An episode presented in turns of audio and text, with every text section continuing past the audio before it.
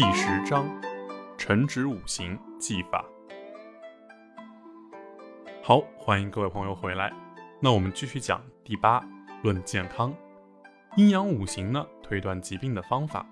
论病呢，从伤官入手，因为伤官啊，代表过分的意思。疾病是一种不良的习惯长期导致的，或者是一种不良的心理长期导致的。那天干的伤官呢，以地支来表达。那地支的伤官呢，以天干来表达。其次看食神是一个人的思想情志，如果食神出现了问题啊，那么代表此人的思想情志呢也出现了问题。长期的思想和情志出现了问题啊，会导致疾病。再看呢，看禄，禄有问题呢，代表身体有问题。如果没有禄，唯一的硬性呢就是禄星。最后看流通。那金、水、木、火、土，哪里不流通呢？问题就出现在哪里。顺序呢？从最旺的五行开始看。那病的轻重和大小啊，根据五行的基本理论来定义。弱五行呢，见到木一般是大病；阳刃出世呢，也是大病，特别是北川。那病的位置啊，一般天干为表，地支为里。用五行代表内脏呢来定义，具体呢在应用的时候还可以参照宫位来定位。比如说妇科疾病，一般都是和夫妻宫、子妻宫联系在一起的。在五行学里啊，伤官呢是粗的泄，食神呢就是精细的泄，这就是为什么要先看伤官，次看食神的道理。论病呢要看流通的原因，就是看食物、血液。浊气等毒素排泄的过程，一般人的病和情志呢有很大的关系，特别是大病。我们精通五行，并通过了解日常生活的情况，大致明白这个人的情志。如果能结合情志来最后定论，准确性会高很多。一个人的情志最重要的标志就是食神，所以古人说食神是寿元星。那五行学如何看待心理疾病导致的身体疾病呢？五行的时间局和空间局啊，表达的是人的自我意识，并非直接反映一个人肉体器官的疾病。由于阴阳五行学的理论呢，是一种天人合一的理论，同一个体的部分与整体之间，同一层次的事物之间，不同层次以及系统中的事物之间，事物的开端与结果之间。事物发展的大过程与小过程之间，时间与空间之间都存在着相互全息的对应关系。这种对应关系的密码呢，就是本书阐述的五行的深刻关系。中医实践中啊，按摩脚可以治胃病，扎耳朵可以治疗近视等等，都是运用了这种对应关系，一种思想对应的一种疾病。那灾祸和疾病的区别呢？主要是看内因还是外因导致的，内因呢多为病，外因多为灾。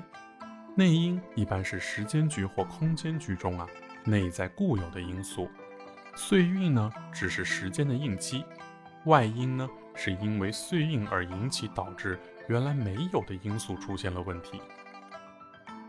九，论分针。那论分针呢，首先分清主客关系。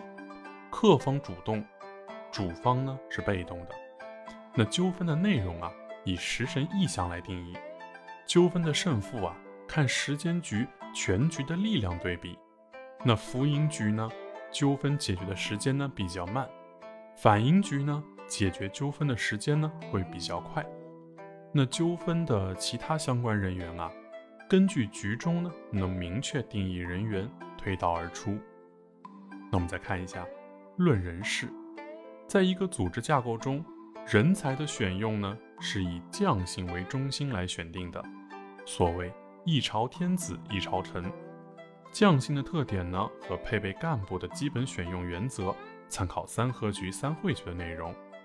当一个领导的局内啊，某一个字十分弱，但又很重要的时候，就需要挑选这个关键字很强的人为手下。一个将星在选择手下的时候呢，是以他自己为主，他人为客。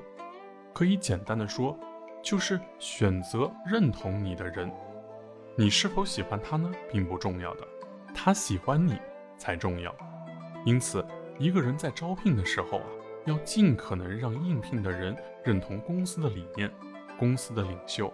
那些对公司一无所知，但却不断表现自己的人，就算有才华，也多是无用的人。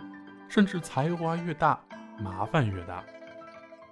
十一，论投资。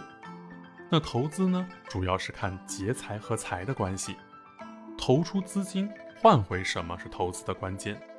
一般理论认为呢，劫财是败财，是不好的。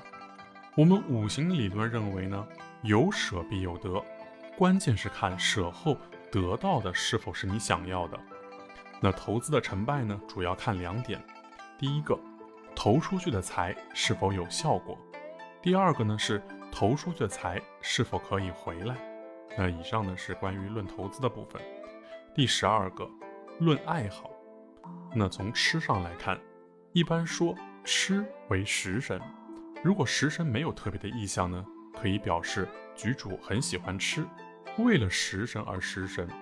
那吃也可以用伤官来表示，伤官呢宜虚弱，弱的伤官啊就像食神。细微的区别就是，伤官将吃当成了一种玩儿，那喝也是一样的，主要看肝，也就是我们的卯木。当然，有的时候呢，也要看寅。喜欢喝酒的人，肝必定有伤，但这个伤呢，一般是由子水或者酉金造成的。那嫖，嫖的基本定义呢，是局主喜欢偏财，主要的看法是能和能行偏财的。特别是能用禄去合偏财或者偏财库或者伤官库的赌，主要看比劫夺财，比劫多财少而透，那输赢结果呢？看财被谁拿走。那抽抽烟的抽，主要看酉金，酉金要有伤，同时呢又见到丁火，哎，这种人会喜欢抽。那旅行一般体现呢在伤官在年上。那运动主要看阳刃，那劫财和禄的关系。那读书呢，看好读书的，看时尚的印。游泳，水旺木漂，喜欢游泳。那求神拜佛，主要看辰戌丑未四个木库，或者看寅卯，特别是见到空亡。总之，爱好的基本定义呢，源于食神的理解，以及对于时间局架构的明晰。